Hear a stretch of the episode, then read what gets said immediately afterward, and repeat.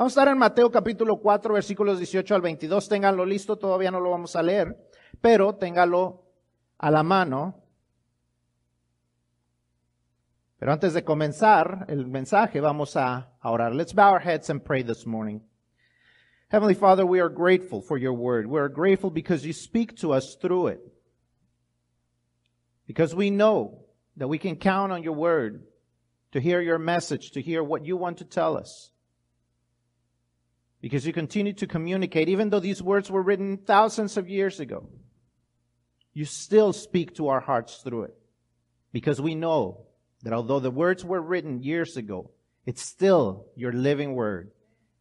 It's still your living message and it still applies for our lives. And we are grateful for that. So we just ask you that you'll open our minds, you will open our hearts to it.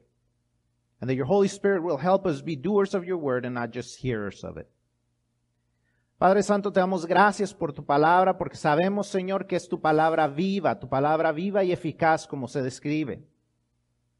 Es una palabra que habla nuestras vidas y a pesar de haber sido escrita hace miles de años, continúa hablando a nuestras vidas, porque es tu palabra viva, es tu mensaje vivo para nuestras vidas. Y te pedimos, Señor, que tú abras nuestro entendimiento, abras nuestro corazón, Señor.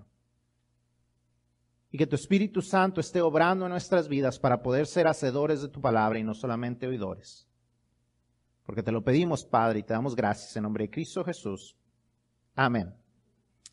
Cuando yo le pregunto qué viene a su mente cuando le digo ciertas palabras, me gustaría que me respondiera con voz alta, ¿ok? Cuando yo le pregunto qué viene a su, a su mente cuando le pregunto esas palabras, ¿qué es lo primero que, que llega? Si yo le digo la palabra cantinflas, ¿qué es lo primero que viene a su mente? ¿Eh? Comicidad, películas, Ah, un, un, hombre de bigotito, gorrito, se le caen los pantalones, su gabardina que nomás era así como una tirita de tela. Uno tiene una imagen. Cuando yo le pregunto qué es, ¿quién era Cantinflas? Si yo le, le digo la palabra chivas, ¿qué es lo primero que viene a su mente? ¿Eh? ¿Un animal para algunos? ¿Otros? un equipo de fútbol, la birria, unas rayas, una, una camisa rayada. Ahora, si yo le pregunto, ¿qué piensa usted cuando le digo la palabra cristiano? ¿Qué es un cristiano? No estoy hablando de Cristiano Ronaldo, el de la selección de Brasil. ¿Qué imagen viene a su mente cuando pensamos en un cristiano?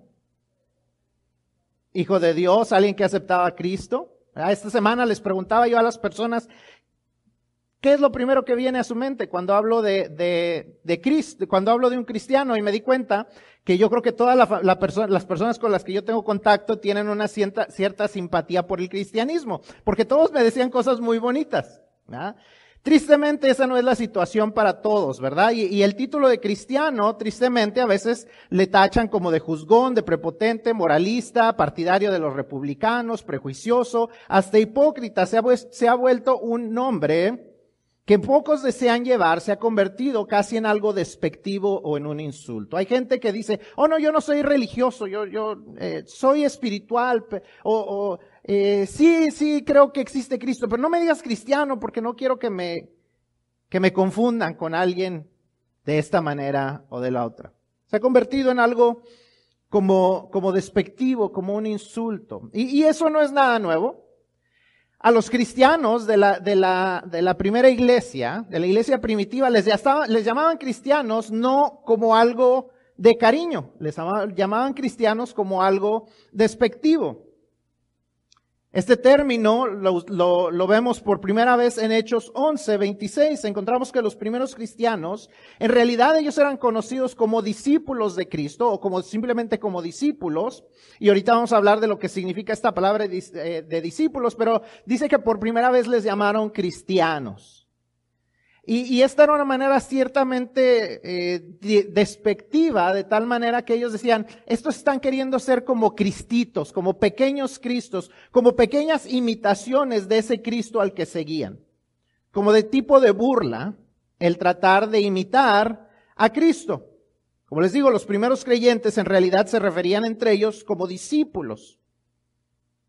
Como aparece ahí en Hechos 11:26. La palabra cristiano, si usted se fija en su Biblia, en realidad solamente aparece tres veces en la Biblia. La palabra cristiano, una vez es en esta, más adelante en el capítulo 26, 28 de Hechos, cuando uno de los, de los que está escuchando, uno de los, de los oficiales romanos que está escuchando a Pablo le dice, por poco me convences de ser cristiano. Y primera de Pedro 4, 16 también menciona esta palabra. Mientras que la palabra discípulo aparece más de 60 veces solamente en el libro de Mateo, sin contar el resto del Nuevo Testamento, que son alrededor de 300 veces. Ahora, ¿por qué es importante esto? Porque discípulo en realidad es la mejor descripción, la descripción más adecuada, pero también la más desafiante de lo que significa ser un creyente en Jesús. Un discípulo es más allá que solamente un fanático, un simpatizante o un seguidor. Mucha gente, tristemente, eso es lo que es cuando se llama un cristiano. No está siendo verdaderamente un discípulo, sino que está siendo un, fanático, un simpatizante, le gusta pertenecer dentro de un grupo de, de creyentes, pero en realidad no está viviendo lo que un cristiano debe de vivir. Ahora, ¿cómo sabemos cómo un cristiano debe de vivir? ¿Qué significa eso? ¿Qué significa eso del discípulo? Vamos a hablar un poco acerca del contexto de lo que significa ser un discípulo conforme a lo que era la historia en ese tiempo. ¿okay? El, contexto del, del, discípulo se conocía de esta manera entre los hebreos. Los niños chiquitos de 5 a 10 años estudiaban la ley, estudiaban lo que es el Torah. Y ellos estudiaban lo que, lo que esto era. A los 10 años ellos tenían ya que saber lo que era la ley entre los judíos. Los que eran muy buenos estudiantes seguían estudiando. Los que no tanto regresaban a casa a aprender el, el oficio de la familia. Si eran carpintero, el, el, papá iban a aprender a ser carpinteros. Si era este pescador, aprendían a ser pescadores, etcétera. Pero aquellos que seguían estudiando a la edad de 17 años, si querían participar del, del, del, ministerio dentro de la religión, debían buscar a un rabino o un maestro, a aquel maestro que ellos más admiraran y hacer un examen para convertirse en sus discípulos. Cuando escogían al rabino, debían ir y sentarse a sus pies. Esa era la forma en que ellos les pedían que les enseñaran. Entonces el rabino hacía preguntas, le hacía exámenes, le ponía ciertas pruebas para ver si en realidad querían o podían ser sus discípulos. Los, los, perdón, los rabinos, los maestros eran muy exigentes porque querían que esos, esos discípulos verdaderamente se convirtieran en personas iguales a ellos. Tenían que hacer la decisión o tomar la decisión de que el discípulo iba a ser exactamente como su maestro, le iba a imitar en todas las cosas. No solamente le iban a transmitir conocimiento, como a veces pensamos en un maestro, en un maestro pensamos que va a transmitir conocimiento, pero no, el maestro no solamente quería que ellos supieran lo que ellos sabían, sino que el maestro quería que el discípulo hiciera lo que el maestro hacía. De tal manera que ese discípulo eventualmente se tenía que convertir en el próximo maestro que los maestros no iban a durar para siempre. Entonces el discípulo tenía que ser exactamente como su rabino era. La meta de todo discípulo era volverse igual a su maestro. Por eso Pablo en Hechos 22.3 dice que él aprendió a los pies de Gamaliel. Esa era una, una, una gran, una, una gran ah, tarjeta de presentación para Pablo decir, yo aprendí a los pies de uno de los mejores rabinos. Yo era discípulo de uno de los mejores rabinos. De tal manera que yo quería ser como él. Yo hice todo lo necesario para parecerme a él. Y entonces cuando hablamos de ser discípulos de Cristo, esa debe de ser la clave para nuestra vida. La meta del discípulo debe de ser volverse como su maestro. Si nosotros nos decimos cristianos, no debemos solamente decir que somos cristianos, sino vivir como que somos cristianos, como que somos verdaderamente cristitos o pequeños Cristos, verdaderos imitadores de Cristo. Así es que para esta serie que vamos a estar estudiando durante las próximas cinco semanas, y más adelante les voy a hablar un poco más de lo que vamos a estar haciendo, vamos a comenzar conociendo qué es un discípulo, conforme a los primeros discípulos de, Jesús, y cómo nosotros podemos imitarlos, no solamente a ellos, sino aún mejor, poder imitar a Jesús. Vamos a ver qué es lo que esta historia que vamos a leer aquí en Mateo significa para nuestras vidas. So what comes to your mind? What's the first thing that comes to your mind if I say certain words? If I say Star Wars, what's the first thing that comes to your mind? Huh? Darth Vader? Huh? Yoda? If I say Dallas Cowboys, what's the first thing that comes to your mind? Losers. Ouch. That's the first thing that comes to your mind, right? And so when I say, what's the first thing that comes to your mind when I say Christians? More than likely you also have an image of what that means. Hopefully you have a positive outlook or a positive image of what a Christian is because you're here. But you also probably understand that the people around you, especially those who do not have a, either a Christian background or they don't attend a church or they are not part of a, of a Christian community, they probably don't have the same, uh, the same thinking or the same opinion of Christians as what you do. And if you are probably younger, your friends probably don't have the best opinion of what a Christian ought to be.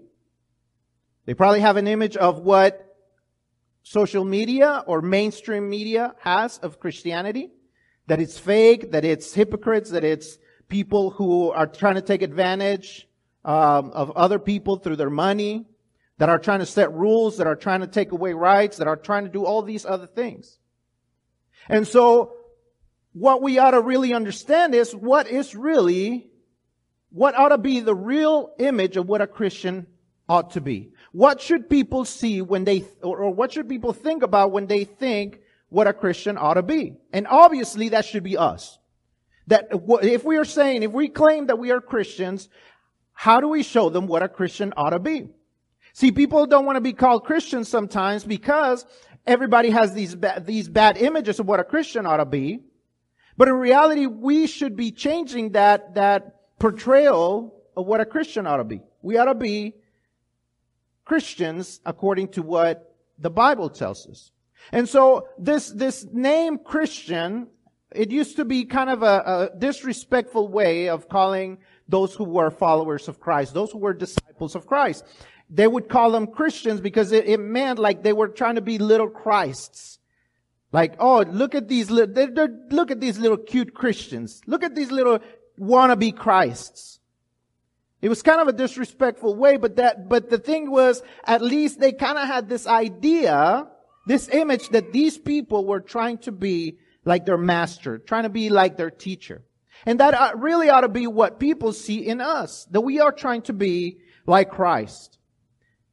See, and uh, when, whenever, uh, whenever they called themselves, they didn't call each other Christians. They actually called each other disciples. When they spoke about one another, they spoke of each other as disciples of Christ. The, the Bible only mentions the word Christian three times, but it mentions the word disciple over 300.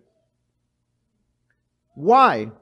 Because they understood this principle that God wants us to be disciples of Christ. A disciple was someone who was there to to learn from a teacher, but not only to acquire knowledge, but actually become like their teacher. They were supposed to be such imitators of their teachers, of their rabbis, that it, you couldn't just be a disciple of a rabbi. You had to ask them, and they would test you to see if you could become like them. Because they, they wanted to make sure that their legacy was going to be well preserved.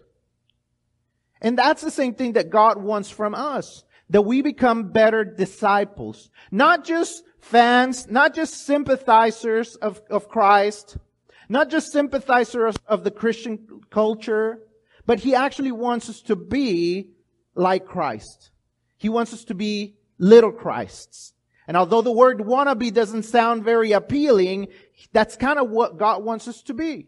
Little Christ's wannabes. Little Jesus wannabes. He wants us to be copies of Jesus before people. So many people think of Christianity the wrong way, not because Christianity in itself is wrong, but because they don't, they have a wrong image. They have a distorted image of what a Christian ought to be. For those of you who have social media, you've probably seen filters, crazy filters that you can put on your pictures where you look nothing like what you really look like, right? Or you know someone and you see their pictures and you see their profile pictures and everything, and then you see them in person and it's like, you're this? Why? Because there's so many filters that they've distorted what they look like. And so many times, because we have failed to be good disciples of Christ, we fail to give an accurate image of who He is. We give a distorted image. So let's see what this story is all about. Pasa mi Biblia, muy por favor. Mi Biblia, por favor. We're going to see the, the image that Jesus was trying to make. Gracias. The image that Jesus was trying to make in his disciples, in those who were his followers. So now we're going to read Matthew chapter 4 verses 18 through 22. Vamos a leer entonces Mateo 18, perdón, Mateo 4 versículos 18 al 22. Dice de la siguiente manera, andando Jesús junto al mar de Galilea, vio a dos hermanos, Simón, llamado Pedro, y Andrés, su hermano, que echaban la red en el mar porque eran pescadores. Y les dijo, venid en pos de mí, y os haré pescadores de hombres. Ellos entonces, dejando al instante las redes, le siguieron. Pasando de ahí, vio a otros dos hermanos, Jacobo, hijo de Zebedeo, y Juan, su hermano, en la barca con Zebedeo, su padre, que remendaban sus redes, y los llamó. Y ellos, dejando al instante la barca y a su padre, le siguieron. Vamos a ver cinco puntos. Si tiene su boletín, puede estar apuntando las notas. Va a estar también en la pantalla. Si este, si nos está viendo por internet, también puede ver las notas en nuestra página. Pero vamos a ver cinco cosas que vemos en esta historia eh, acerca de lo que es un discípulo, acerca del tipo de discípulo que Cristo quiere ver en nosotros. We're going to see five things, five points that Jesus makes in these verses about what a disciple ought to be and what he expects of us as disciples, if we call ourselves Christians or disciples of Christ. Número uno, lo primero que vemos es que Jesús no escogió a los más capaces, sino a los más dispuestos. Jesús no escogió a los más capaces, sino a los más dispuestos. Dice el versículo 18, andando Jesús junto al mar de Galilea, vio a dos hermanos, Simón llamado Pedro y Andrés su hermano, que echaban las redes en el mar. ¿Por qué? Porque eran pescadores. Como les decía, eh, cuando alguien estaba apto para una carrera de estudios religiosos, ellos buscaban a su maestro, pero aquí vemos que el maestro es quien viene a buscarlos. Y no va a buscarlos este maestro al, al lugar donde se estudian la religión. No va a la sinagoga, no va al templo, sino ¿dónde va? ¿Eh? al mar donde está la gente, donde está la gente, como dice uno, común y corriente. Y unos dirían más corrientes que comunes. Jesús escogió a Pedro y a Andrés, que eran pescadores. ¿Qué nos dice esto de que eran pescadores? Que ellos no la habían hecho. No la habían hecho. No eran los que tenían las mejores aptitudes para el estudio bíblico. Y por eso pues regresaron a su casa a aprender el mismo oficio que su, que su padre. ¿verdad? Dice que ellos eran pescadores. Más adelante vemos la historia de Juan eh, y, y, y, vemos que, que, su hermano y Juan, eh, ellos estaban con Zebedeo su padre, porque también era pescador. Ah, vemos que ellos regresan, estos dos hermanos regresan, porque no la hicieron, como diría uno. No la hicieron en los estudios religiosos. Y pongamos entonces atención a esto. Cuando Jesús escogió el equipo que le ayudaría a construir su movimiento de extender el reino de Dios en la tierra, escogió, como se dice, a los de la banca. Escogió a los menos capaces. Si usted alguna vez le tocó jugar deportes y le tocó ser el capitán, ¿a quién escogía uno? Al mejor portero, si en el fútbol, al mejor portero, al, al mejor delantero, al que metía más goles. Jesús escoge a quién? A los que nadie más quiso. A los que no le iban a poder hacer con ninguno de los otros maestros. Los había escogido a ellos, hombres sin potencial o carisma personal para seguirle y volverse como Él, para conocer a Dios como Él lo conocía, para saber lo que Él sabía y para hacer lo que Él hacía, para llenarlos con su poder y llevar a cabo sus planes. El pastor John MacArthur dice, Dios se brincó a los sabios de aquel tiempo los grandes eruditos estaban en Egipto, los filósofos vivían en Atenas, los poderosos se hallaban en Roma. Él dejó fuera al historiador Heródoto, al gran pensador Sócrates y al emperador Julio César. Escogió a hombres tan ordinarios que parecería cómico, no rabinos, ni maestros, ni expertos religiosos. Jesús escogió a los menos hábiles porque el trabajo de Dios en el mundo no depende de la habilidad humana. No depende de lo que los humanos podemos hacer por Dios, depende de lo que Dios puede hacer por medio de nosotros. La gente con muchos talentos y habilidades tal vez se habría interpuesto en el camino porque quizás quisieran hacer las cosas a su manera, con su poder, con sus habilidades. Jesús les enseñó que su poder a través de ellos era infinitamente más grande que sus habilidades sin su poder. Dios quiere usarte a ti, en tu familia, en tu trabajo, en tu escuela, donde tú estás. Dios quiere usarte a ti. Deja de decir que no puedes, que no eres capaz de ser un buen seguidor. Él no necesita tus habilidades, necesita tu disponibilidad. ¿Estás dispuesto y disponible? See, Jesus doesn't choose the best. He chooses the willing. So if you ever thought you were the best because you're a Christian, sorry to tell you. Sorry to burst your dreams.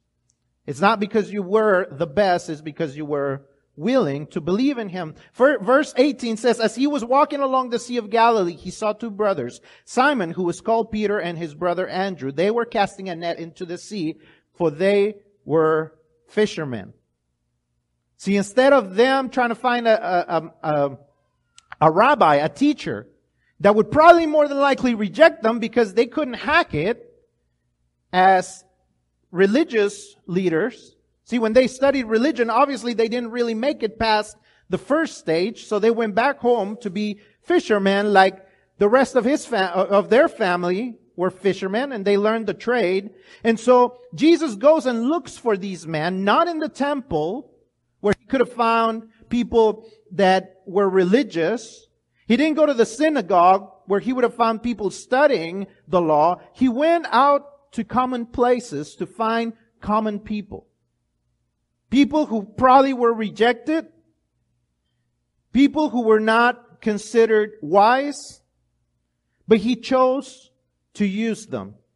John MacArthur says God skipped all the wise of the day the great scholars were in Egypt. The great library was in Alexandria. The great philosophers were in Athens. The powerful were in Rome. He passed over Herodotus, the historian, and Socrates, the great thinking, and Julius Caesar, the emperor. He chose men so ordinary, it was comical. No rabbis, no teachers, no religious experts. He chose people not because of their abilities, but because of their availability. And he does the same thing with us. It isn't about what you can do for his kingdom. It's about what he can do through you. See, people with a lot of talents want to do things their own way, according to their abilities. But when we depend on, on his power, Jesus shows us that we can do much more than without it. That we are much more effective when we depend on him than when we depend on ourselves. God wants to use you in your school, in your family, within your friends, within your place of work. Don't ever think that He cannot use you, that you're not good enough. Because God didn't, didn't save you because you were good enough. God didn't save you because you were good enough. He just wants you to be available. It's not being about, it's not about being able but available. It's not about abilities, but availabilities. That's what he's looking for in those who want to be his disciples. The second thing we see is that he didn't choose us, or that we didn't choose him, sorry. Rather, he chose us. Lo segundo que vemos es que él no nos escogió, él nos escogió, perdón, él nos escogió a nosotros, no nosotros a él. Dice que él les dijo en el versículo 19, y les dijo, venid en pos de mí. Dios siempre está buscando al ser humano. El ser humano por sí mismo no busca a Dios. El ser humano por sí mismo nunca busca a Dios. Dios siempre toma la iniciativa. Todos enfrentamos problemas y debilidades en nuestros matrimonios, carreras, temperamentos, como padres, como hijos, como amigos, etc. Como diríamos vulgarmente, todos tenemos cola que nos pisen. Y si alguien no dice amén, sería mentiroso. Todos tenemos fallas. Pero créanme, aún así, si en algún momento le hemos pedido a Jesús que sea nuestro Señor, es porque Él nos escogió. Si en algún momento hicimos la decisión de recibir a Cristo en nuestros corazones, es porque Él nos, nos, nos, rescató, Él nos escogió, Él nos buscó. No es porque nosotros lo buscamos a Él, sino porque Él siempre está en búsqueda del ser humano. Él siempre está llamando al corazón del ser humano. Todo nace de parte de Dios. Dios está buscando a las personas. Por eso es importante entender esto. Que nada sale de nosotros, sino todo viene de parte de Él. Él lo dice claro, Jesús lo dice claro en Juan 15, 16. No me elegisteis vosotros a mí, sino que yo os elegí a vosotros y os he puesto para que vayáis y llevéis fruto y vuestro fruto permanezca. Dios es quien nos ha llamado. Jesús es el que nos llamó a nosotros para ir y llevar fruto y que nuestro fruto permanezca. Dios tiene un plan para nuestra vida. Él te está buscando a ti. No es un accidente o por invitación que estés aquí. Dios te está buscando. Él quería que escuches. Que Él te está llamando a ser su discípulo, a ser su discípula. As I said, the second thing that we see here is that He chose us, not we Him. Verse 19 says, follow me, he told them. They were not seeking for Christ. They were doing their job. They were doing what they were used to doing. They were fishing. They were either getting ready to fish or they had just finished fishing. And Jesus comes and looks for them. He initiates because he's always the one who initiates. He's always one looking for us.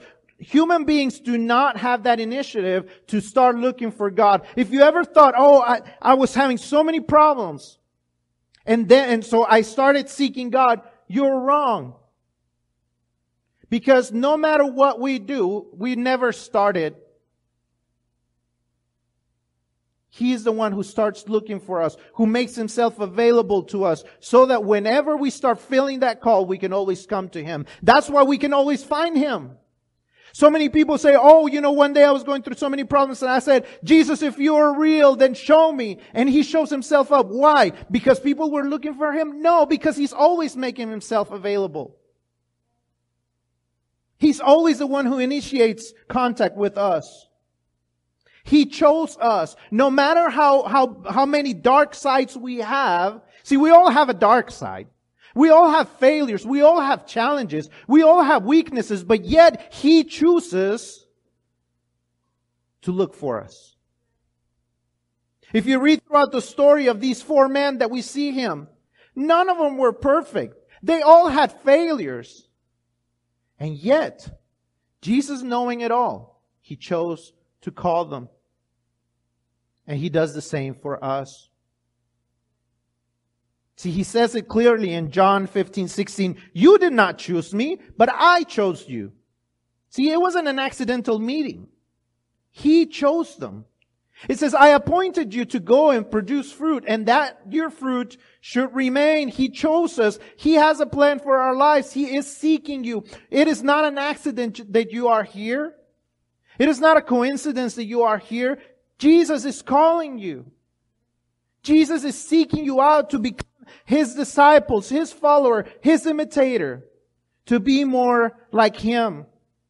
And if we go back to verse 19, to that same, uh, to that, to that same, uh, portion that we just read where he says, follow me, he told them.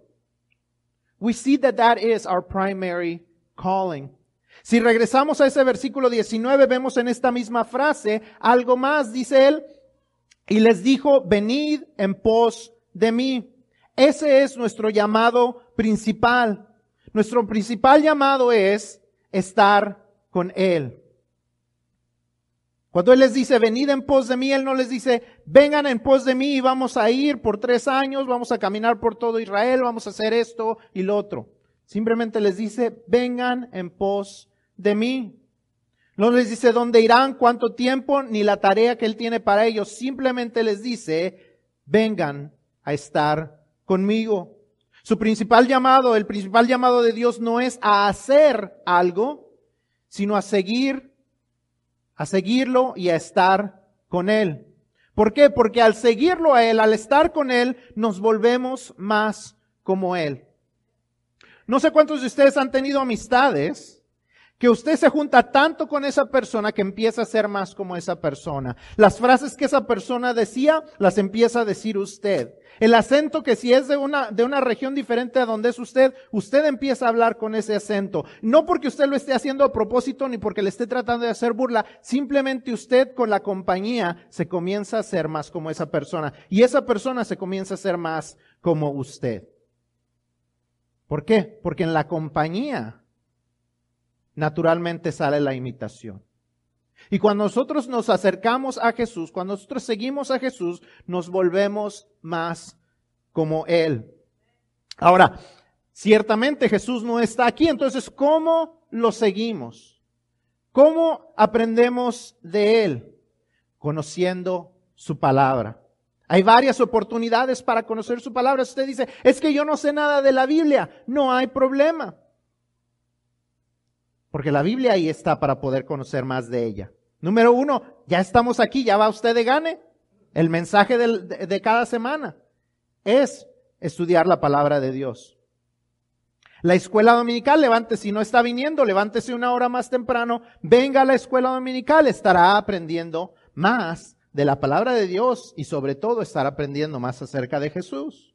Los devocionales diarios que están en nuestra página, Doy gracias a Dios porque algunas personas me están compartiendo y me dicen, le he estado enviando a las personas el devocional y están aprendiendo. Gracias a Dios. Es otra manera de poder ser mejores imitadores de Cristo. Si estás realmente comprometido con seguir y volverte un discípulo de, de Dios, un discípulo de Cristo, entonces necesitas sacar provecho de esos recursos. ¿Qué estás leyendo? ¿Dónde pasas tu tiempo? En Instagram, en Facebook, en los chistes del WhatsApp. ¿Dónde pasas tu tiempo? ¿Dónde estás leyendo? ¿Qué estás leyendo? ¿En Netflix? ¿En YouTube?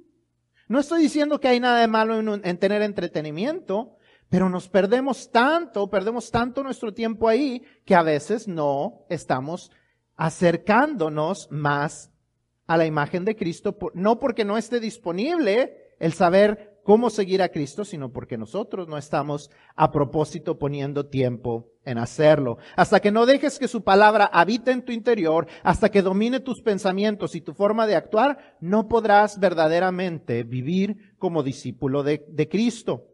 Hasta que pienses en su palabra, hables de ella, puedas citarla, puedas aplicarla en tu vida, seguirás siendo un cristiano de nombre solamente y serás parte de los que le dan mal nombre al título de cristiano. Hasta que verdaderamente pongamos en práctica lo que Cristo nos enseña, simplemente nos conocerán como religiosos o como que vamos a la, a la iglesia, pero no nos conocerán como que somos verdaderamente discípulos de Cristo. Y eso es lo que Cristo quiere que la gente vea en nosotros. Pero si sigues a Cristo al seguir su palabra aplicándola a tu vida, te puedo asegurar que serás más como Cristo. No porque lo hagas con intención, sino simplemente el conocer la palabra de Dios, aplicarla a nuestras vidas, nos hace más como Cristo. Podemos relacionarnos y acercarnos más a Él. So as I said, the third thing that we see in these verses is that our primary caller, calling is to be with Christ, to be with Him. We just read that version, that, that verse, and it says, follow me, he told them. That's all he said. He didn't say, follow me for the next three years. He didn't say, follow me throughout Judea. He didn't say, follow me so you can do these things. All he says is, follow me, and I will make you fishers of men. Follow me. Be with me. Spend time with me. That's what Jesus calls us to do. He doesn't call us to do things, but to be with Him. I don't know if you've ever had friends that you spend a lot of time with, and all of a sudden you start to pick up the same phrases that they do. Start doing the same things they do. Start liking the same things they like, because that's what fellowship does. That's what spending time with someone does. You start becoming more like them. And Jesus expects the same thing from us. Now, obviously, we can't walk physically with Jesus, but how do we follow him. We follow his word. And you might say, well, sometimes I don't understand his word. I don't know what to, what, what, how to read it. It's okay. But you gotta be conscious about it and you gotta start doing it. Now we have different opportunities. Here, being here, listening to the message. That's a part of, of that's a way of listening to God's word. Find a daily devotional. That's another way. We have the Spanish one in our, in our website. Come, get up an hour early. Come to Sunday school. If you aren't coming to Sunday school, get up and come to Sunday school. That's another way. You have to commit yourself to follow His word if you're going to commit yourself to being His disciples until God's word is in our hearts. So much so that it, that it changes our thoughts and our feelings. We cannot be his disciples. Until we think about his word, speak about his word, we can cite it, we can share it with others. We will only be Christians by name only. Be what's called as a nominal Christian.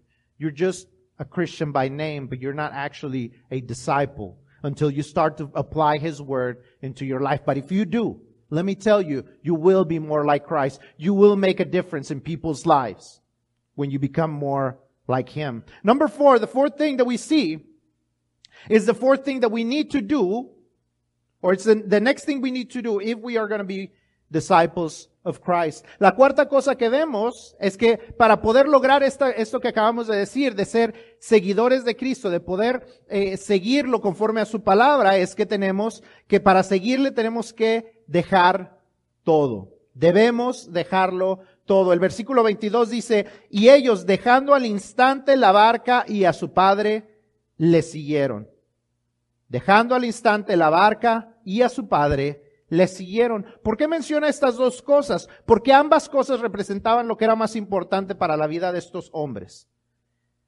Las cosas más importantes para la vida de estos hombres, la barca o el, o el bote, era, era el significado de su futuro, de qué vivirían, qué sería de sus vidas. Su padre significaba el pasado, qué cosas o cuáles relaciones tendrían que dejar atrás. De la misma manera, cuando nosotros venimos a Cristo, tenemos que tomar esa decisión de que nuestro futuro depende de Él y nuestro pasado se queda atrás.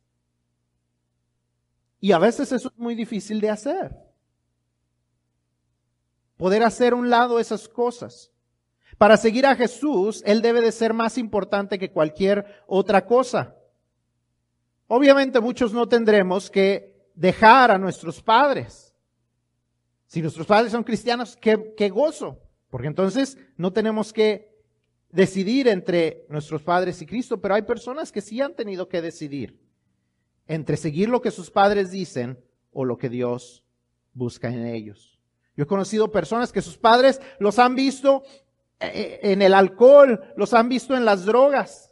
Y cuando ellos se, convierten a Cristo y dejan esas cosas detrás, tristemente sus propios padres les dicen, preferiría verte marihuano, preferiría verte borracho que un aleluya.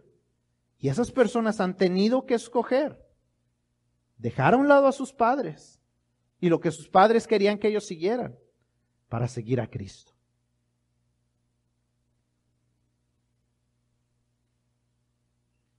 Algunos de ustedes, tal vez Dios les diga que tienen que cambiar su carrera,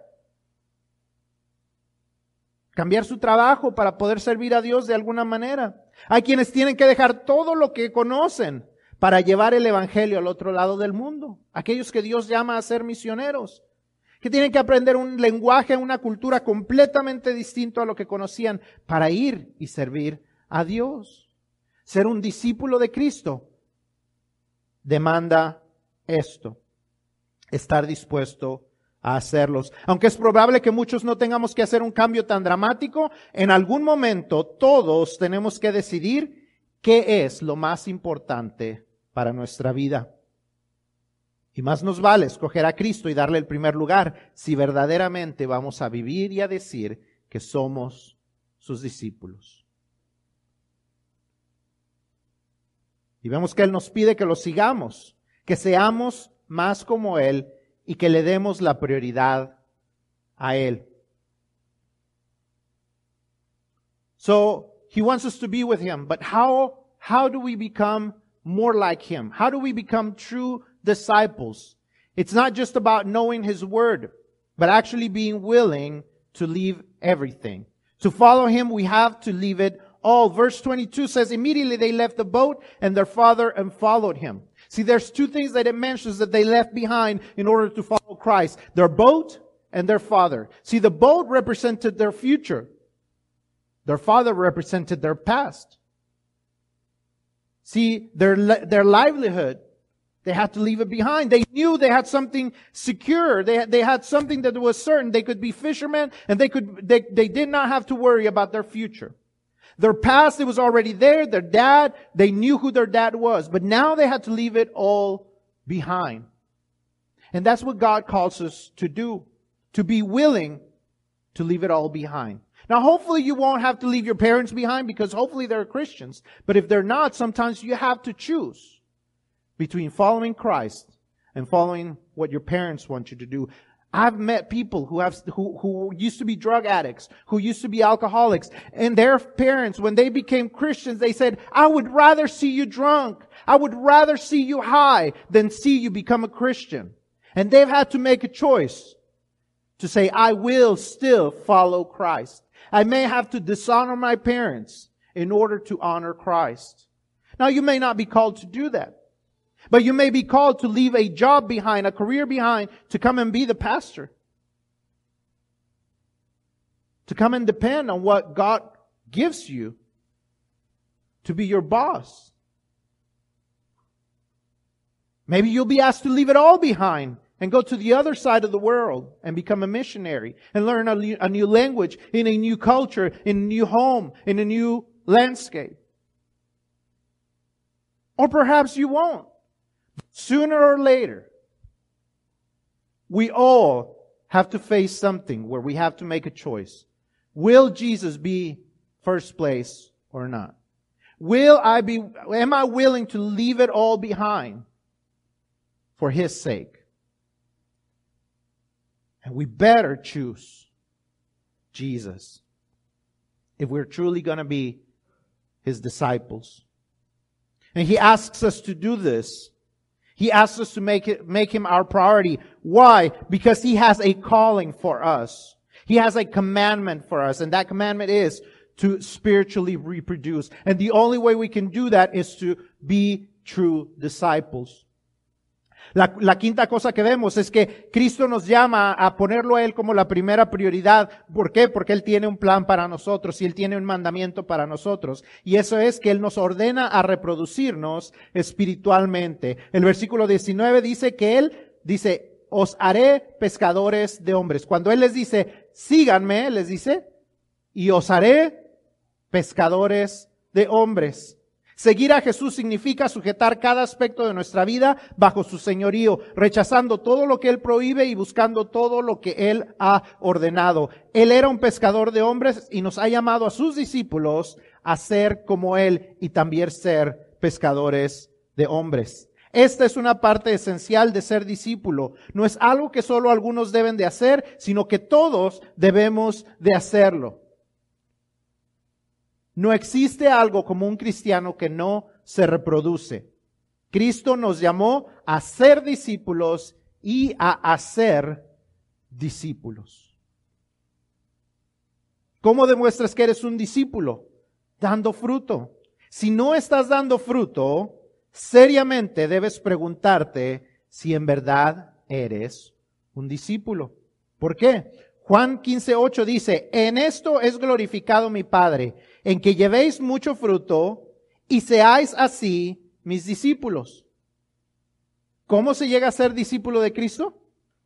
Llevando mucho fruto. ¿Cómo se demuestra que uno es seguidor de Cristo? Llevando mucho fruto. Jesús nos dice que sus discípulos recogerán fruto al obedecer Mateo 28, 19 y 20. Él nos dice, id y hacer discípulos. ¿A quién se lo dijo? A los que ya eran sus discípulos. El discípulo tiene que ir y hacer discípulos. Ese es el plan de Dios.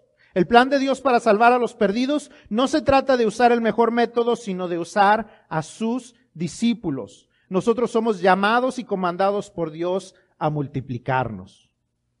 So he orders us, he commands us to spiritually reproduce. Verse 19 says, I will make you fish for people.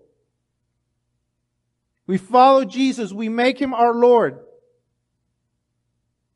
And that means that we will be more like him. He was a fisher of men. He went out and fished for men. He wanted people to come to Jesus, to, to himself, to be closer to God. And he expects us as his disciples, as those who imitate him, to do the same thing.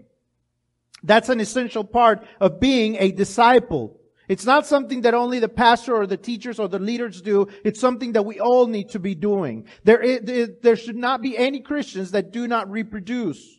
Christ called us to be disciples and to make disciples. How do we show that we are disciples? By bearing fruit. If we are not bearing fruit, if we're not calling other people to become Christians, if you, if you have been a Christian for a long time and you've never have been able to bring someone to Christ, you need to start. Or you need to wonder if you truly have been a Christian. I don't say it. Jesus says it. John 15, 8 says, My Father is glorified by this, that you produce much fruit and prove to be my disciple. How do you prove that, he, that you are his disciple? By bringing fruit, by bearing fruit, by, by helping others come to Christ. He says it. Now you may not know how and it's okay, but that's part of what we're going to be learning in the next few weeks. But you are God's plan. See, God doesn't have these special methods of how people will come to Christ. Yes, there's methods and we'll be learning about those methods. And in Sunday school, if you're in the youth and up, you're learning about those methods and about those things that are important and how to bring other people to Christ. But it isn't about the methods. You don't have to memorize a certain method. Because God doesn't depend on methods to bring others to Christ. He depends on disciples to bring others to Christ. On true disciples that are willing to do what is necessary, to share the gospel with others, to tell them what it is that has changed their lives and how their lives can be changed as well. You are God's method to bring others to Himself. Tú eres el método de Dios. Durante las próximas semanas vamos a estar enfocados en la idea del evangelismo personal, cómo compartir el evangelio a una persona para ayudarle a llegar a ser un discípulo o discípula de Cristo. Y seguramente si han estado viniendo a la escuela dominical durante las últimas semanas, han estado estudiando lo mismo y van a seguir estudiándolo. Si no sabemos cómo compartir a Cristo, no es porque no haya las maneras disponibles de aprender. Así es que venga a la escuela dominical, venga a los servicios. Porque si usted no sabe cómo compartir a Cristo, lo va a estar aprendiendo durante las próximas semanas. En el boletín hay una pequeña hoja, creo que las pusieron, ¿verdad? La hojita que estaba en los boletines. Ahí vamos a estar viendo el enfoque que vamos a tener durante los próximos 30 días durante los próximos 30 días, y también hay atrás una tarjetita con 30 versículos, uno para cada día para que usted lo lea. Hay en inglés y hay en español. Hay una línea y también en su boletín hay una línea. Ahí va a poner el nombre de una persona, una persona a la que usted le va a compartir el Evangelio. Va a estar orando por esta persona por los próximos 30 días. No tiene usted que preocuparse de predicarle a toda su familia, a todos los empleados de su trabajo una persona. Una persona. Enfóquese en orar por una persona. Por eso esta campaña se llama Who's Your One, como dice ahí arriba, o a quién le dirás. A una persona. Nos vamos a preocupar por una persona a la vez. No escriba tres nombres, no escriba el nombre de su papá y de su mamá. Un nombre. Comience con uno, el que, el que usted quiera de sus papás. No le voy a decir el que quiera más o su favorito. Pero escoja una persona, una persona por la cual en los próximos 30 días estará orando. Estará leyendo estos versículos. Si usted quiere una guía de oración, dígame y yo se la consigo. No, no hicimos para todos, pero si usted quiere una guía de oración para los próximos 30 días, usted me dice y yo se la puedo tener. 30 días vamos a orar por una persona por los próximos 30 días, nos vamos a comprometer a orar. Ore por su vecino, por su vecina, por la persona que trabaja en la línea junto a usted, por cualquier, por una persona. Se va a enfocar en una persona, que compartirle el evangelio para que esa persona pueda venir y convertirse en un discípulo de Cristo. Como les dije, durante las próximas semanas, tanto en escuela dominical como durante el servicio, vamos a estar estudiando diferentes métodos, diferentes cosas que son importantes. Pero todo comienza con nuestra voluntad y nuestra oración. ¿Acepta usted el reto? ¿Aceptas el reto? See, you're God's method to reaching people to come closer to Him. So during the next 30 days, from now until the end of this series, around that time, we're going to be, we're going to be praying 30 days. There's some cards in the back in English because there's 30 verses that you'll be reading every day while you pray for this person, this one particular person. I want you to pick one person that you know that needs to hear about the, the word of, of God and that needs to know about the gospel. One person. You don't have to talk to all of your friends. You don't have to talk to all of your family, all your, or all your coworkers. One person. Think about that one person that, that you know that their lives would be transformed if they came to Christ. One person that you'll be praying for during the next 30 days. See, if you don't know how, it's okay. You're going to be reading those Bible verses. You're going to be learning during the, during Sunday school, during the messages, how to do it. But it all starts with our, with our willingness to be disciples and to our willingness to make disciples. And it all starts with our prayers for them. That's what we studied in Sunday school last week or this week. We studied about it this week. I got behind on, on classes. So we started, we started with, with the, with prayer. And that's what we're going to start with during the next 30 days. With God's help, with the help of the Holy Spirit, we each can bring one person to Christ. Just imagine what would happen. What if each one of us made a commitment to share the gospel to bring one person to Christ by the end of 2021. Not just during the 30 days. I mean, during the 30 days, we're going to be praying for this person, but it might take a few more days.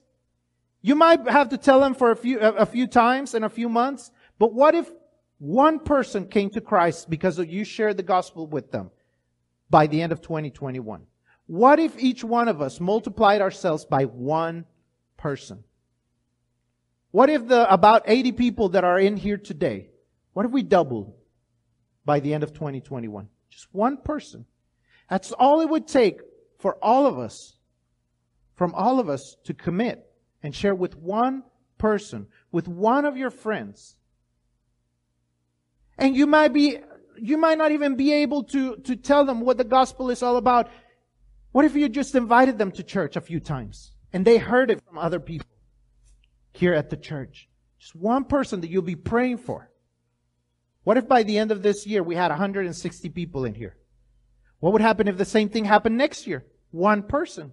By the end of 2022, we'd have over 300 people. Just one person. Will you commit to do what you ought to be doing already if you're a Christian, which is to be sharing the gospel and making other disciples? Con la ayuda del Espíritu Santo, podemos traer a Cristo a una persona. ¿Se imagina qué sucedería si cada uno de los que estamos aquí nos comprometiéramos, le pidiéramos a Dios que nos muestre una persona que necesitamos traer a Cristo? Una persona. No le digo en esos 30 días, tal vez se tome un poquito más. ¿Qué tal si una persona, qué tal si nos multiplicáramos por uno de aquí al final del año? ¿Qué sucedería si los que somos, estamos aquí, estamos alrededor de 80 personas, si nos duplicáramos al solo traer una persona más a Cristo? 160 personas. ¿Y si lo hiciéramos de nuevo en el 2022 con una sola persona? Y esas que trajimos se multiplicaran, seríamos más de 300 personas. Si tan solo obedeciéramos lo que ya deberíamos de estar obedeciendo, que es multiplicarnos, ser pescadores de hombres. ¿Nos comprometemos? Es un reto que Dios nos está dando y será nuestro enfoque por las próximas cuatro semanas. Solamente cuatro semanas más estaremos estudiando esto, pero nuestro compromiso debe de ser para toda la vida. Multiplicarnos por una persona. Si nos multiplicáramos por una persona, ¿qué tal si nos multiplicamos por más durante el año? ¿Qué diferencia haría? No solamente en nuestra iglesia, en nuestra comunidad, en nuestras familias. ¿Qué diferencia haría? Si una persona viniera a Cristo por nuestra obediencia. What if one person, because we were obedient to God's calling for us as disciples, came to Christ? What would happen then? What a difference would we make? Not just for our church, but for our community, for our families, for those we love. Yo sé que aquí tal vez hay personas que están por primera vez o que llevan muchos años aquí en la iglesia, pero ahorita les cayó el 20 que no han sido discípulos de Cristo, que no son discípulos de Cristo, que no han estado siguiendo a Cristo. Mientras está aquí, como dije al principio, no es una coincidencia estar aquí. No es una coincidencia haber llegado hoy a escuchar este mensaje. Tal vez Cristo está llamándote para ser su discípulo, para ser su discípula. Maybe Jesus is calling you today to be his disciple, to be his follower. It's not a coincidence that you are here today. God is calling each one of us to truly be His disciples, to truly be His imitators, to truly be more like Him. Is Jesus calling you today? Will you reject or will you receive His call? Jesus is always seeking us. Jesús siempre está buscándonos. Todo comienza con el llamado de Él a nosotros. ¿Recibiremos el llamado o lo rechazaremos? Cuando usted a veces le llama a alguien por teléfono, usted decide botoncito verde o botoncito rojo. ¿Qué botón estamos escogiendo para Jesús? Which button do you choose for Jesus? Are you doing the red button or the green button? Are you receiving the call or rejecting the call? That's a choice that you're making today. So while we bow our heads, while we all bow our heads, we're going to be having a time of invitation. Vamos a tener este tiempo de llamado, de invitación, mientras todos están con su, rostro inclinado. Comencemos con eso. Tal vez usted nunca ha recibido a Cristo en su corazón y hoy se da cuenta de esa, esa búsqueda de parte de Cristo para usted. Cuánto Cristo le ha amado y le ha estado buscando y hoy sabe que Cristo le está llamando a ser su seguidor. Maybe today you feel that calling. Today you're here and you know Jesus is calling you. He's showing you his love. You've heard about his love, but today you're like, I know He's loved me. I know He's been taking care of me. I know that He's been after me. And I'm finally going to give up. I'm finally going to give in. I want you to stand where you are at. Quiero que se ponga de pie donde usted está, si usted quiere recibir a Cristo hoy. Si usted quiere entregarle su vida, si usted quiere ser un discípulo, un seguidor de Cristo, yo quiero invitarle a que se ponga de pie. I want you to stand up. Perhaps you've been in church for a long time, but you've never made that decision. You really like church, you really have good friends, but you've never really made the decision to follow Christ. I want you to stand up. Tal vez usted ha estado en la iglesia por muchos años, le gusta la compañía, le gusta la convivencia, pero usted se da cuenta que usted no es un seguidor de Cristo, yo le quiero invitar a que se ponga de pie. Usted tal vez es un seguidor de Cristo, está tratando de aprender más, usted está tratando de ser obediente, pero al, hablar de esta obediencia, de dar algo, de, entregarlo todo a Él, de serse disponible y dispuesto y no solamente eh, eh, estar aquí, usted dice, yo quiero servir, a Cristo. Yo he sentido el llamado de Cristo a servirlo de alguna manera y yo quiero, yo quiero hacerlo. Yo le invito a que usted se ponga de pie. May you feel God's calling to serve Him. You've been at the church, you know you're a Christian, you know that you're trying to do things right, but, but you know that you have to follow, you, you have to serve Him in some way. He's been calling you to serve Him. Today is the day that you need to accept that calling from Him. I want to invite you to stand up. So like I said, the call is there. His call is there. Will you reject the call? Will you receive the call? He is calling you to come to Him. Will you reject Him? Will you receive Him? That's a choice that you gotta make. And none of us have our time guaranteed. You may say, well, maybe next week. Maybe in a few years. Maybe when things settle down. We never know. You never know when you're going to run out of time. So today is the best day to make that choice. A veces decimos, ah, todavía soy muy joven, todavía no es el tiempo, o mi vida está en demasiado caos, o necesito cambiar, necesito dejar ciertas cosas atrás, soy demasiado pecador o demasiado pecadora para que Dios me perdone. Hoy es el día para entregarle todo a Él. No hay nadie que sea demasiado pecador o demasiado pecadora para que Cristo diga, lo siento, has hecho demasiadas cosas malas para que yo te pueda salvar. Cristo puede salvar. Cristo puede perdonar. Y no solamente puede, pero quiere hacerlo. You'll never sin so much.